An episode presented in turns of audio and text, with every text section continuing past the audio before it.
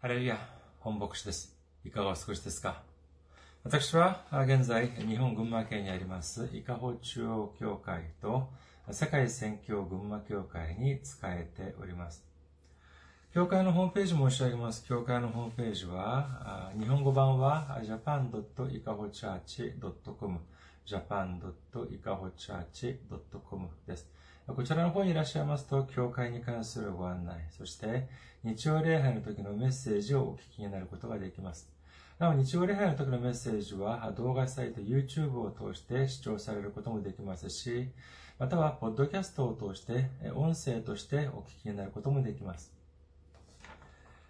次に、教会のメールアドレスです。教会のメールアドレスは、いかほチャーチアットマーク gmail.com いかほチャーチアットマーク gmail.com です。こちらの方に、これ、えー、メールを送ってくださいますと、私がいつでも直接受け取ることができます。次に、先週も選挙支援としてご奉仕してくださった方々がいらっしゃいます。キム・ギシュクさん、オ・ヒョンソンさん、ユン・チャンジョさん、キム・ジェウォンさん、そして、キム・テフンさんが選挙支援としてご奉仕してくださいました。本当に世の中大変な、もうコロナ禍で本当に大変な状況でありますけれども、にもかかわらず、このように関心を持ってくださり、支援してくださして支援してくださって本当に感謝であります。イエス様の驚くべき祝福と溢れんばかりの恵みが共におられますようお祈りいたします。次に、選挙支援としてご奉仕してくださる方々のためにご案内いたします。まずは、日本にある銀行です。群馬銀行です。支店番号は190、口座番号は1992256です。群馬銀行、店番号、支店番号は190、口座番号は1992256です。次に、韓国にいらっしゃる方々のためにご案内いたします。これは韓国にある銀行です。警備国民銀行です。口座番号は079-210736です。警備国民銀行口座番号は079-210736-251となっております。私どもの教会はまだ財政的に自立した状態ではありません。皆様のお祈りと宣教支援によって支えられております。皆様のたくさんのお祈り、ご関心、ご奉仕、ご参加、お待ちしております。今日の御言葉を見ています。今日の御言葉は、ローマ人の手紙6章15節から16節までの御言葉です。ローマ人の手紙6章15節から16節お読みいたします。では、どうなのでしょう？私たちは立法の下にではなく、恵みの下にあるのだから、罪を犯そうとなるのでしょうか？決してそんなことはありません。あなた方は知らないのですか？あなた方が自分自身を奴隷として捧げて服従すれば、その服従する相手の奴隷となるのです。つまり、罪の奴隷となって死に至り、あるいは従順の奴隷となって義に至ります。アメン。ハレルヤ。集愛する方は、アメンと告白しましょう。アメン。今日は皆様と一緒にえ、ローマ人の手紙の公開第46回目といたしまして、成長する信仰というテーマで恵みを分かち合いたいと思います。今日はまず15節から見てみましょうか。ローマ人の手紙6章15節ではどうなのでしょう？私は立法の下にではなく恵みの下にあるのだから罪を犯そうとなるのでしょうか？決してそんなことはありません。と書かれております。立法というもので私たちは救われることはできません。それは神様がくださった立法が不完全なものだからではありません。そうではなく、立法は完全なものでありますけれども、この立法を完璧に守り、救いに至る、そのような力が私たちにはないからなのであります。だから神様はどうされたのでありましょうかローマ人の手紙3章23節から24節すべての人は罪を犯して神の栄光を受けることができず、神の恵みによりキリストイエスによるあがないを通して、値なしに義と認められるからです。というふうに書かれております。私たちが私たち自らの力によって神様の栄光、救いに至ることができないからこそ、神様はイエス様を私たちにくださり、イエス様を頼る、頼るのであれば、イエス様の皆において、イエス様の十字架によって、そしてイエス様の血の力によって、それを頼るだけで、えー、本当に何の与えもない、つまり、ただで救いに至ることができたということを信じる皆様であることをお祈りいたします。さあ、私たちは本当に値なしに、つまり、ただで、えー、私たちの罪を許されました。値なしに立法の元から、立法の下から恵みの下へと移されたのであります。これは私たちの力や私たちの努力ではありません。これは、も、もっぱら、イエス様の十字架の働きによる、よるものである、それこそ、驚くべき奇跡の中の奇跡というふうに言えるのであります。それでは私たちは、もうこれから、立法のもと、下ではなく、恵みの下にあるものとして生きていかなければなりません。それでは、どのように生きていくのが恵みの下にいる人の生きる生き方でありましょうか？今日の御言葉を見て、の中で16節をもう一度見てみましょう。ローマ人の手紙6章16節あなた方は知らないのですか？あなた方が自分自身の奴隷と、自分自身を奴隷として捧げて服従すれば、その服従する相手の奴隷となるのです。つまり、罪の奴隷となって死に至り、あるいは従順の奴隷となって義に至ります。私たちが誰かの言葉に従うのであれば、それはその人の奴隷、まあ、まあ今、あの言葉、まあ奴隷というよりは、まあ部下というふうに、まあ今風にはまあ言えるかもしれません。えー、そういうふうには部下としてなります。えつまり、それでは、私はじゃあどうなるかというと、私はその人を上司として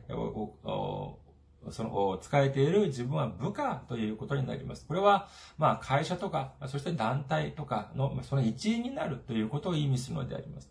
私が A という会社に勤務しているのであれば、勤務しているのであれば、当然 A という会社の職場の中での上司、あるいはその A という会社の社長の指示や方針に従うというのは当然であります。えしかし、自分自身の会社の上司ではなく、他の会社のその方針とか指示に従うというふうになるのであれば、これはとても深刻な問題です。A という会社の社員であれば当然 A 社のその上司や会社の方針に従うというのはこれは当然のことなのであります。一般人でもなく、預言者でもない神様の最も愛されておられる一人子のイエス様を送ってくださり、そして凄まじい肉体的、そして精神的苦痛を耐え忍ぶことによって、十字架、そして十字架において血を流してくださることによって、私たちのすべての罪が許されたのであり、だからこそ私たちは値なしに救いを得ることができたのに、えー、じゃあ、これからは、あどうすればいいのか。これからは、罪に従順するのではなく、罪に従うのではなく、神様に、神様に従順するということに、そのような人生を生きていくべきであります。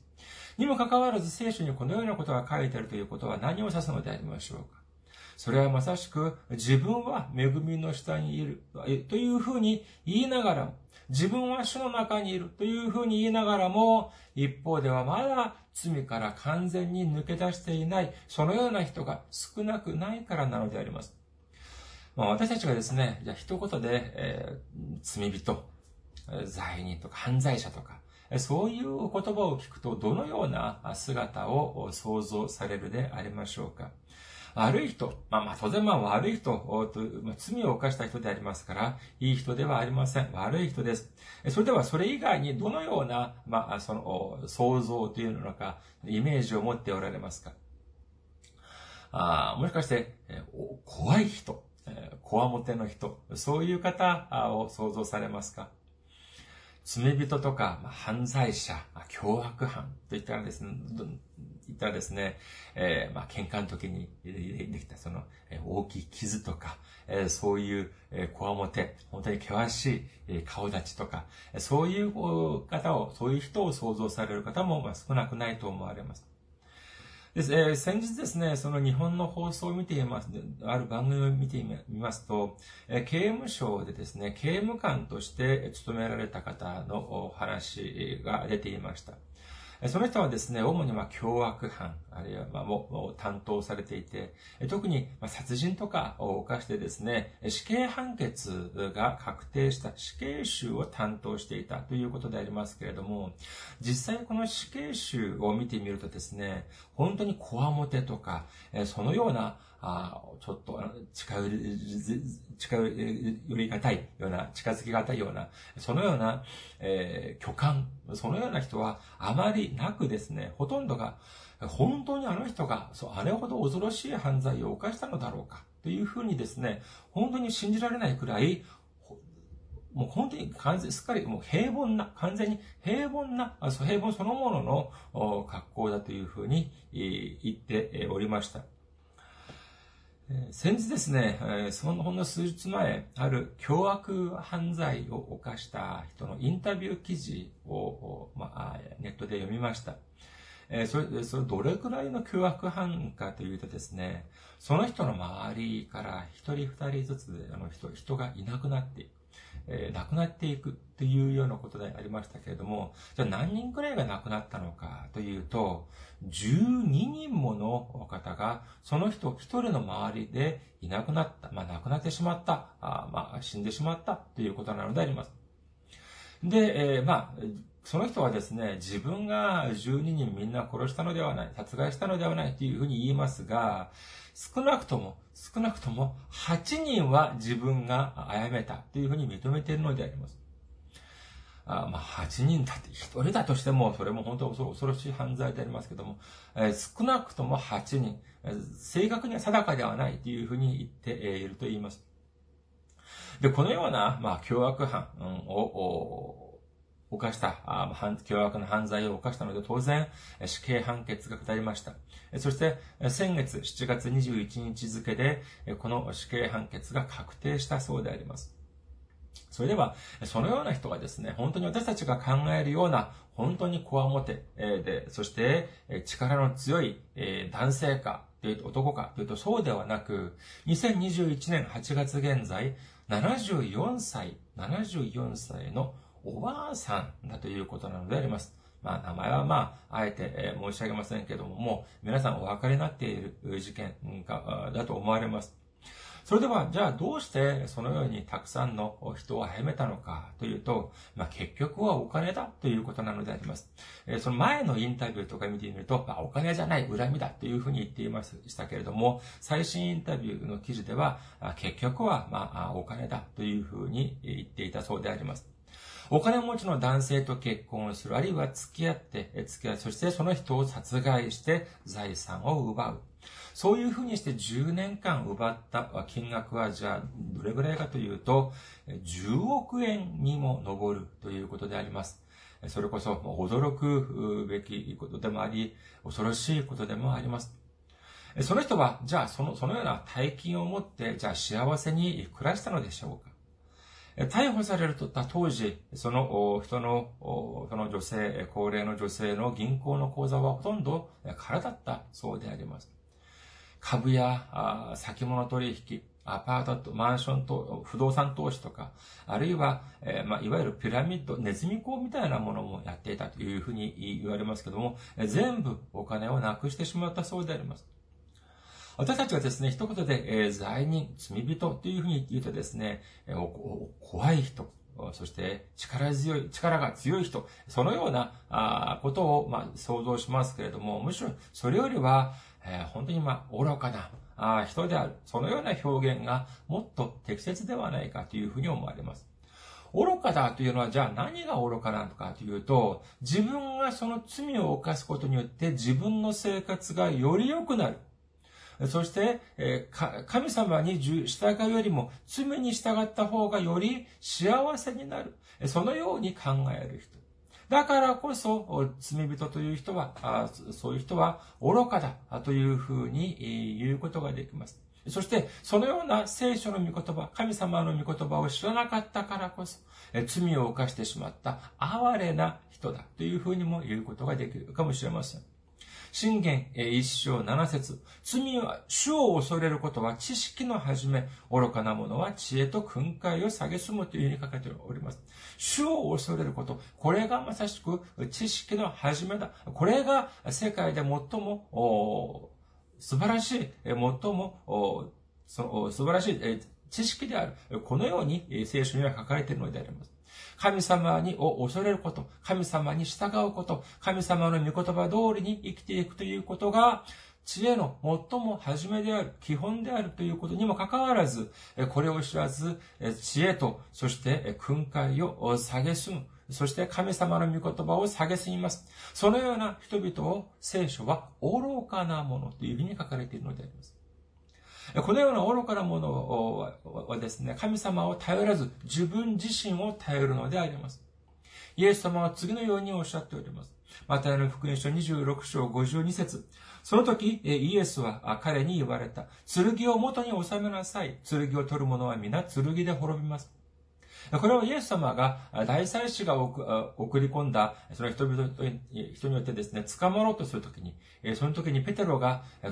抜いて抵抗するんでありますけれども、その時に言った、おっしゃったイエス様の言葉であります。ここでじゃあ、剣とは何でありましょうか？それは自分の力、自分の能力ということなのであります。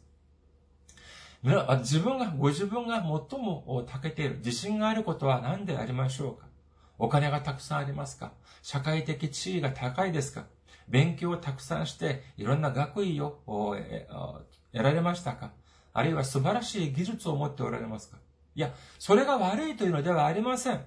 例えば、貧しい、貧しさを思ってですね、祝福とは言えないで、言えないのではないでしょうか？考えてみてください。お金があって、えー、か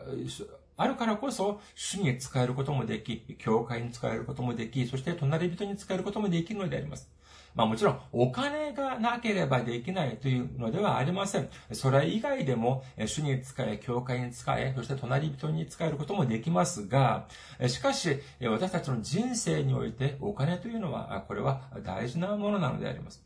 社会的地位が高くなる。これもやはり罪ではありません。一生懸命勉強して、そして一生懸命仕事をして、難しい試験に合格したり、あるいは会社とかある組織で大きな責任を任される、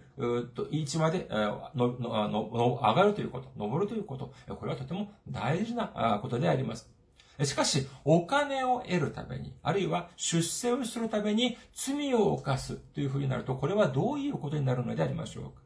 もしお金を得るために、あるいは出世をするために、えー、罪を犯す、そのような人がいるとするのであれば、その人はどうして罪を犯したのでありましょうか？それはまさしく、自分が罪を犯してまでもお金を、そしてお金を、まあ得て、あるいは出世をすることができるのであれば、自分は幸せになることができる。豊かになることができる。そういうふうに信じたからでありましょう。しかし実は、これほど愚かなことはないのであります。にもかかわらず、このような愚かなことが今、この瞬間も、この世の中でのあちこちで行われているという事実は、本当に残念でなりません。私たちの知識の始めとは何だったでありましょうかそうです。主を恐れること。これがまさしく知識の始めなのであります。主を恐れ、神様に従い、そしてイエス様を頼る。そして精霊の導きの通りに歩んでいく。これこそがまさしく知識の始めであるということを信じる皆様であらんことをお祈りいたします。ちょっと話題を変えてみましょうか。ある人が、まあ、日本の教会ではそういうことがあるかもしれません。あるのかどうかわかりませんけれども、韓国では結構そういうことがあります。何かというとですね、大きい声で祈るということであります。まあ、あそうです。まあ、大きい教会とか、あまあ、その教会によっては、教会の礼拝中に、その、それぞれ、おのおのが、自分の祈りを大きい声で祈るという、そういうことも、韓国では、まあ、しばしば見かけますけれども、特にはその、祈祷院というところ、まあ、本当にお祈りをする、あるいはその施設でありますけれども、そういうところへ来てですね、本当に大きい声で祈りをするという方、たくさん見かけます。で、私もですね、まあそういう時も何度か足を運んだことがありますけれども、その時にですね、見てみると、まあ、不本意ながらも、そういうつもりはないんですけれども、その、まあ、大きい声でお祈りをしていますから、耳に聞こえてくるのであります。じゃあ、その、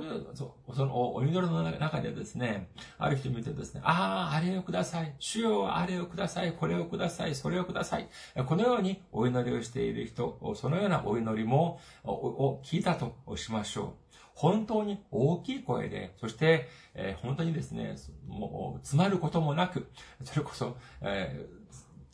ー、本当にスムーズにその大きい声でお祈りをするというのは、これは教会です。その生活、1年や2年ではとてもこれは、そこまではできません。少なく見積もっても5年や10年くらいは信仰を持っておられた方ではないかというふうに思われます。うんまあ、そういうふうな、あじゃあそのようなお祈りというのはどうでしょうか？もちろんその人は、長い間、教会、信仰生活をいたしました。当然、ま、役職も持っていると思われます。それでは、そのようなお祈りというのは、じゃあ、素晴らしいお祈りだと言えるでしありましょうかま、もちろん、もう誤解してはなりません。何かというと、ただ、神様にあれをください、これをくださいというお祈りが、闇雲に全て悪いということではありません。これはイエス様もおっしゃっております。ヨハネの福音書14章14節ああなた方が私の名の名によって何かを私に求めるなら、私がそれをしてあげます。ヨハネの福音書16章24節今まであなた方は私の名によって何を、何も求めたことがありません。求めなさい。そそうすれば受けます。あなた方の喜びが満ち溢れ、溢れるようになるためです。このようにおっしゃっております。イエス様もこのように私に求めなさい。このようにおっしゃってくれております。じゃあ、それではですね、ここで、えー、少し一緒に考えてみたいと思います。私たちが何か欲しいものがあったとしましょう。そして、えー、親御さんにですね、えー、まあ、パパやママに、ママに子供の時ですよ。何か買ってくださいというふうにお願いするというふうにことを考えてみましょう。親に何かを、まあ、買ってくれという、買ってくださいというのが、それは一概に悪いとはいうことはありません。十分それは可能であります。で、ここで、まあ、前提を二つぐらい設けてみましょうか。まず一つは何かというとですね、この親御さん、とてもお金持ちです。そして二番目はですね、この親御さん、この子供たちをとても深く愛しています。これが二つの前提としましょう。さあ、この時にですね、二人の子供が、あその親にですね、何かを狙っております。まず一人の子は何かというとですね、もう目に見えるもの、手に取るもの、すべてあれも買ってくれ、これも買ってくれというふうにねだります。理由がありません。ただただ自分が欲しいからねだるのであります。もう買ってあげなかったらもう大変です。お金が、お金持ってるのになんで買ってくれないの？あれも買って、これも買ってってもうねだる。えー、本当にもう、えー、大きい声で泣きわめたり、わめいたりもします。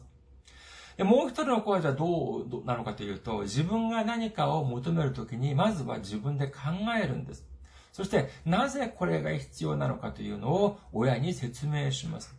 そして、これは親のために、そしてこれは家族のために、これは隣人のために必要であります。これがあれば、このように、これこれこのように使おうと思っております。こういうふうに明らかな目的があったとしましょう。それでは、じゃあ親はどちらの要求を聞いてあげるでありましょうかもちろん、ダダをこねる。それそれこそ、ダダダダをこねる子。それこそですね、小学校も入らない、そのような、あ幼い子であったのであれば、まあ、そういうこともあり得るでしょう。あれ買って、これ買ってっていうことも十分あり得ます。えー、だからまあ、親もですね、まあ怒るかもしれませんが、時にはまあ、まあ、まあ、分かった分かったって言って、まあ子供ですから、幼い、えー、小学校も入らない、そのような子供でありますから、まあ買ってあげることもあるでしょう。しかしですよ。しかし、小学校、中高校、そして大学に入って、そして年も二十歳を超えても青年になったにもかかわらず、依然として目に見えるもの、手に取るもの、あれ買ってこれ買ってってねだるのであれば、そういうふうに親にですね、要求をするのであれば、いくら親がお金を持って、お金持ちであると言ってもですね、それをみんな買ってあげるって、そんなことはないのであります。なぜかというと、それは自分の子を憎んでいるからではありません。そうではなく、その要求をみんな聞いてあげるのが、むしろその子にとって良くないからなのであります。人生においてはですね、まあ、時にはお金も必要であり、車も必要であります。家も必要であり、土地も必要です。財産もないよりはあった方がよっぽどマシです。しかし、それを神様にくださいというふうにお祈りしたときに、じゃあそれが今のあなたにどうして必要なのかというふうに、えー、主が尋ねられるのであれば、皆様は何というふうにおっしゃいますか？いや、主よ、今お金の使いどころがたくさんあって、本当に困っていることを知ってるじゃありませんか。家ももうそろそろ引っ越さなければなりません。車ももう古いから、今動いてるのが奇跡なくらいです。もいつまでこのようにですね、お金の心配をしながら生きていかなければなりませんかちょっと、えー、あの、もう、たくさんください。本当にもう十分にください。この世もう家もください。財産もください。お金もください。もしこのように お祈りをするのであれば、立場を変えて考えてみたらどうでしょうか？皆様が神様であったのであれば、このようなお祈りについて何て、えー、おっしゃいますか？私だったらこのように、えー、言うのではないかというふうに思われます。あなたね、私に何かお金を預けたものでもあるの？っていうふうに言わないでしょうか？何の理由もありません。もう本当に闇雲にあれも買ってくれ、これもくれっていうふうにお祈りをするのであれば、どういうふうにしてく、どうしてそれが報いを受けることができるでありましょうか。このようなお祈りというのはですね、いくらその人が長い間信仰生活をして、そして、えー、高い役職をもらったとしても、そのようなことは重要ではありません。これはどこから見ても、それこそよちよち歩きの段階の信仰に過ぎないのであります。まだ本当におしゃぶりを加えてですね、そしてよたれかけをしている、そのような段階の信仰なのであります。まあ、新会員の時はまだ大丈夫です。教会に来て、えー、まだ日が経たない、えー、そのような時はまだ大丈夫です。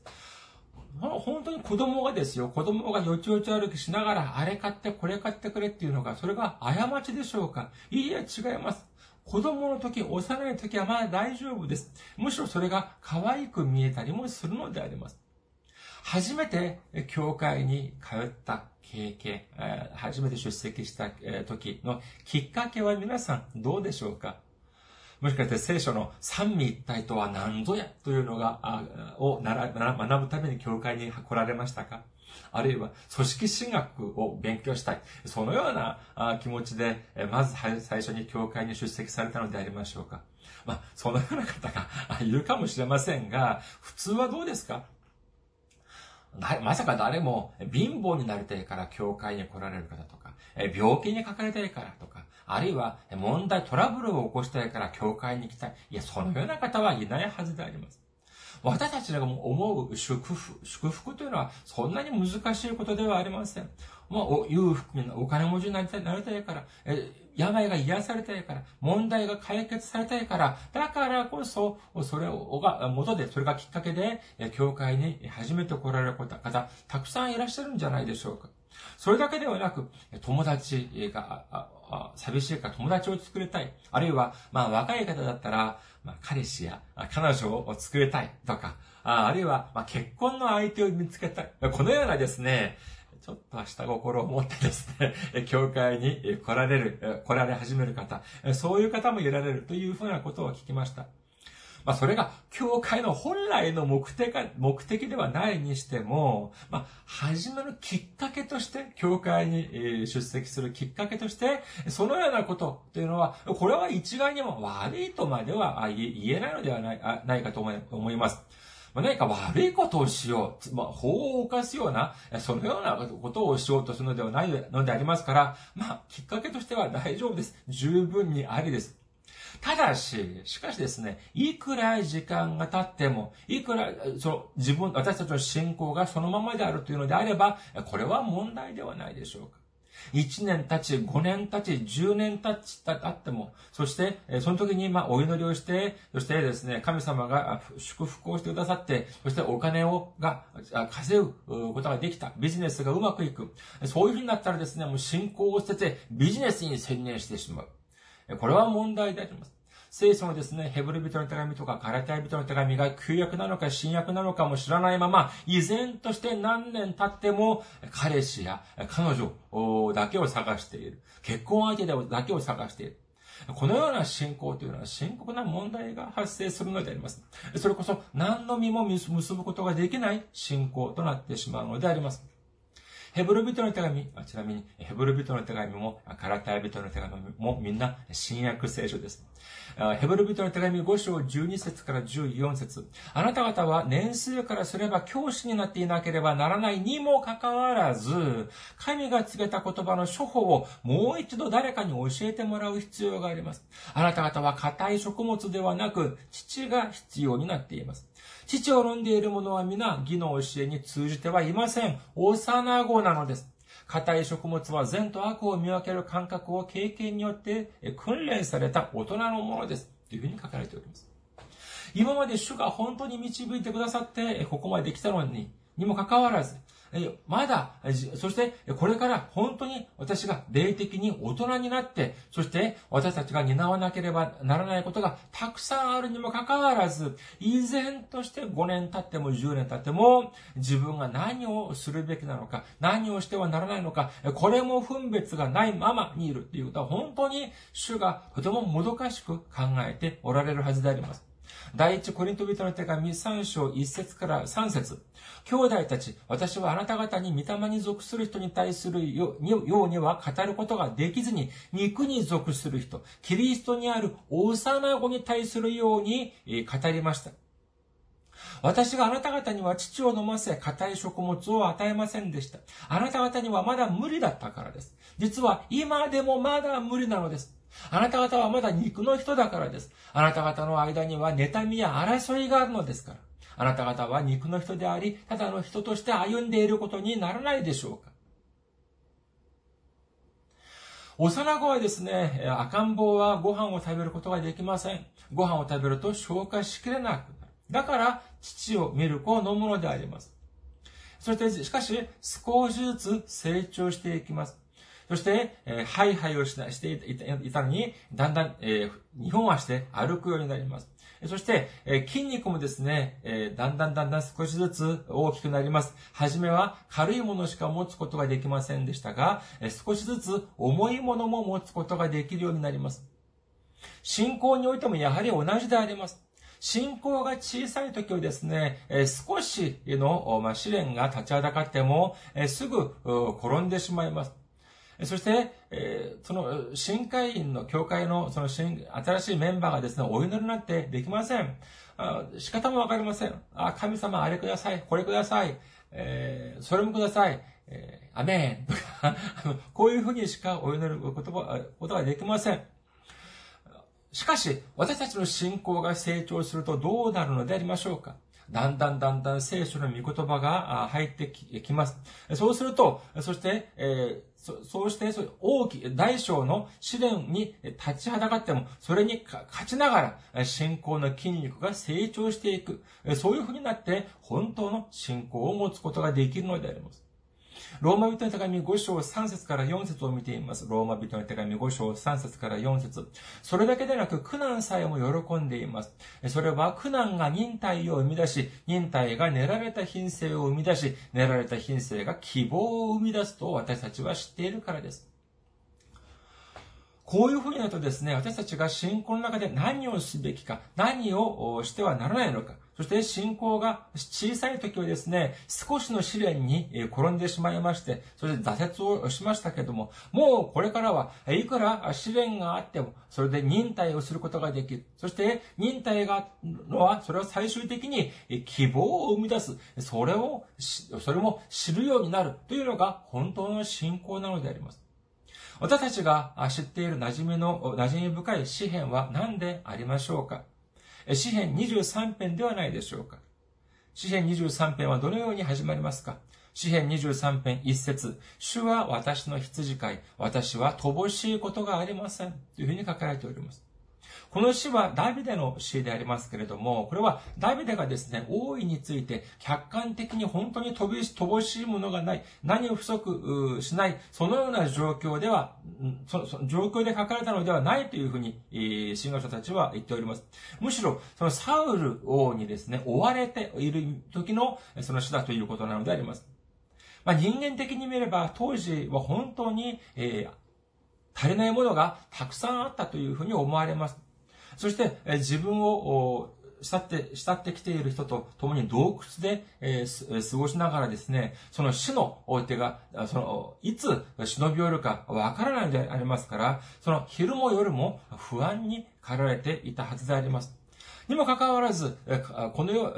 その、そのようなダビデは何と告白しているのでありましょうかそれは、えー主は私の羊飼い。私は乏しいことがありません。不足するものがないというふうに告白しているのであります。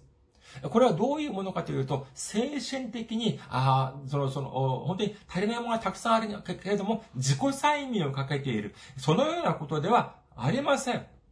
そうではなく、私には足りないものがたくさんあります。しかし、誰が羊飼いなら乏しいものがないのか。そうです。主が私の羊飼いなら、私には乏しいものがない、不足するものがないと言っているのであります。つまり、主が羊飼いだからこそ、主が全てを満たしてくださるはずでありますから、私には足りないものがない、不足しているものがない、このように告白しているのであります。教会に何年通った、数年通えばですね、通ったのであれば、この御言葉を知らない人はいないはずであります。主は私の羊飼い、私は乏しいことがありません。しかし、人々はにもかかわらずどのように祈っていますか？ああ、あれも足りない、これも足りない。このように祈っているのでありません、ああります。皆さん、私がですね、このような、あ今のような年にでですね、私がおしゃぶりを口に加えて、よだれかけをして、ミルクの瓶を持っている、そのような姿でいたとするのであれば、どれほど滑稽でありましょうか？ああまりあの深く想像しないでください。えー、でもですね、えー、本当にその姿は滑稽でありましょうけれども、私たちがもしですよ、信仰という名の鏡で私たちを映してみるのであれば、あるいはもしかしたらその鏡の中の私たちの姿は、そのような姿で立っているのかもしれないのであります。神様が許されなかったにもかかわらず自分の力で成し遂げようとする。これは悪というよりも、それこそ愚かであるというふうに言えることができます。罪を犯して結局罪の奴隷となってしまうからなのであります。第一サムエル記17章を見ていますと、イスラエルの民の宿敵、ペリシテ人が攻めてきます。この時の、その、コリアテという将軍がいましたけれども、それはですね、背丈が2メートル83センチ、1メートルではありません。2メートル83センチ、ほとんど3メートルに近い、そのような身長であったという、言います。恐ろしいような巨漢であり、本当に、えー、恐ろしい人であったはずであります。じゃあ、その一方でですね、ダビデはどうなのかというと、ダビデはまだ未成年者でありました。ですから、戦争に出兵することができません。それで、お父さんのお使いとして、その出兵しているお兄さんたちに弁当を届けるというお使いとして戦場に行って、その時にゴリアテを見かけたのであります。ゴリアテはですね、大きい声で神様を侮辱します。そして、イスラエルの軍隊をも侮辱します。誰でも1対1で、私たちを、私たち勝負をしよう。俺と勝負をしよう。こういうふうにけしかけているのであります。この時にですね、幼いダビデがコリアテの前に立ちます。人間的に見れば賞賛は1%もありません。もう0%です。今、イスラエルの現役の、え、その兵士たちも、え、恐れをののいてですね、え、その出ていくことはできないのに、今まだ戦争に出兵する年にもなっていない、そのような幼い、え、少年が、そしてそれもコリアテのと1対1対1で、え、戦争、その戦をするというふうになったのであります。これはもう、え、全く理にかなわないようなことなのであります。戦争が始まると1分も経たずに、コリアテによって悲惨に殺害されたダビデの様子を全ての人が頭に思い浮かべたはずであります。しかし、この肉体的には、まだ未成年者でありましたけれども、霊的には、彼はイスラエルの誰よりも成熟しており、誰よりも大人でありました。少年ダビデは、ゴリアテ将軍に、ゴリアテに次のように言っております。第一サムエル記17章45節から47節です。第一サムエル記17章45から47。ダビデはペリステ人に言った。お前は剣と槍と投げ槍を持って私に向かってくるが、私はお前がそしったイスラエルの先人の神、万軍の主の皆によってお前に立ち向かう。今日、主はお前を私の手に渡される。私はお前を殺してお前の頭を胴体から離し、え今日、ペリステ人の軍勢をの屍を取る空の鳥、血の獣に与えてやる。すべての国はイスラエルに神がおられることを知るだろう。ここに集まっているすべてのものも、剣や槍がなくても、主が戦、主が救いをもたらすことを知るだろう。この戦いは、主の戦いだ。主はお前たちを我々の手に渡される。このように少年ダビデは言っているのであります。そして、もう恐れることもなくてですね、ゴリアテの前に行くのであります。そして、このような素晴らしい信仰を持っているのに、神様がどうして救わないはずがある、ある、でありましょうか？戦闘が始まりました。その結果どうなったのか？というと、第一サムエル記17章18節から19節その時そのペリシテ人はダビデの方に近づき始め、ダビデは素早く戦場を走っていき、ペリシテ人に立ち向かった。ダビデは手の袋手を袋の中に入れて、石を一つ取り、石投げでそれを放ってペリシテ人の額を打った。石は額に食い込み、彼はうつ伏せに地面に倒れた。というふうに書かれているのであります。たくさんの人々は、あほとんどの人々は予想を二つはしたと思いますけども、一つは当て当たり、一つは外れました。当たったのは何かその本文によりますと、もう一分もた、ものの一分も経たずに勝負がつきました。じゃあ外れたのは何かというと、そうです。ダビデが倒れると思ったのでありますけども、反対に宿敵、ゴリアテが倒れたということなのであります。先ほど見てみた詩篇23編の5節に、5節でダビデは次のように言っております。詩篇23編5節私の敵をよそに、あなたは私の前に食卓を整え、頭に香油を注いでくださいます。私の杯は溢れていますというふうに告白しております。私の杯は今空っぽだというのではなく、神様が満たしてくださることによって、私の杯は今溢れているというふうに告白しているのであります。ダビデはないものに対して、ないものに対して不平不満を言うのではなく、あるものに今、あるもの、その場にあるものに対して感謝を捧げているという姿を見せてくださ、見せているのであります。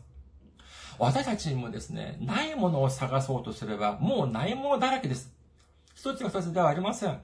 しかし、あるものを考えてみましょう。今、私たちには何を持っているでしょうか？尊い体を持っています。時間もあります。そして、命も持っております。ピリピ人の手紙4章13節私を強くしてくださる方によって私はどんなことでもできるのです。というふうに書かれております。私はもうこれ、私たちはもうこれ以上、罪に従う奴隷ではなく、そう、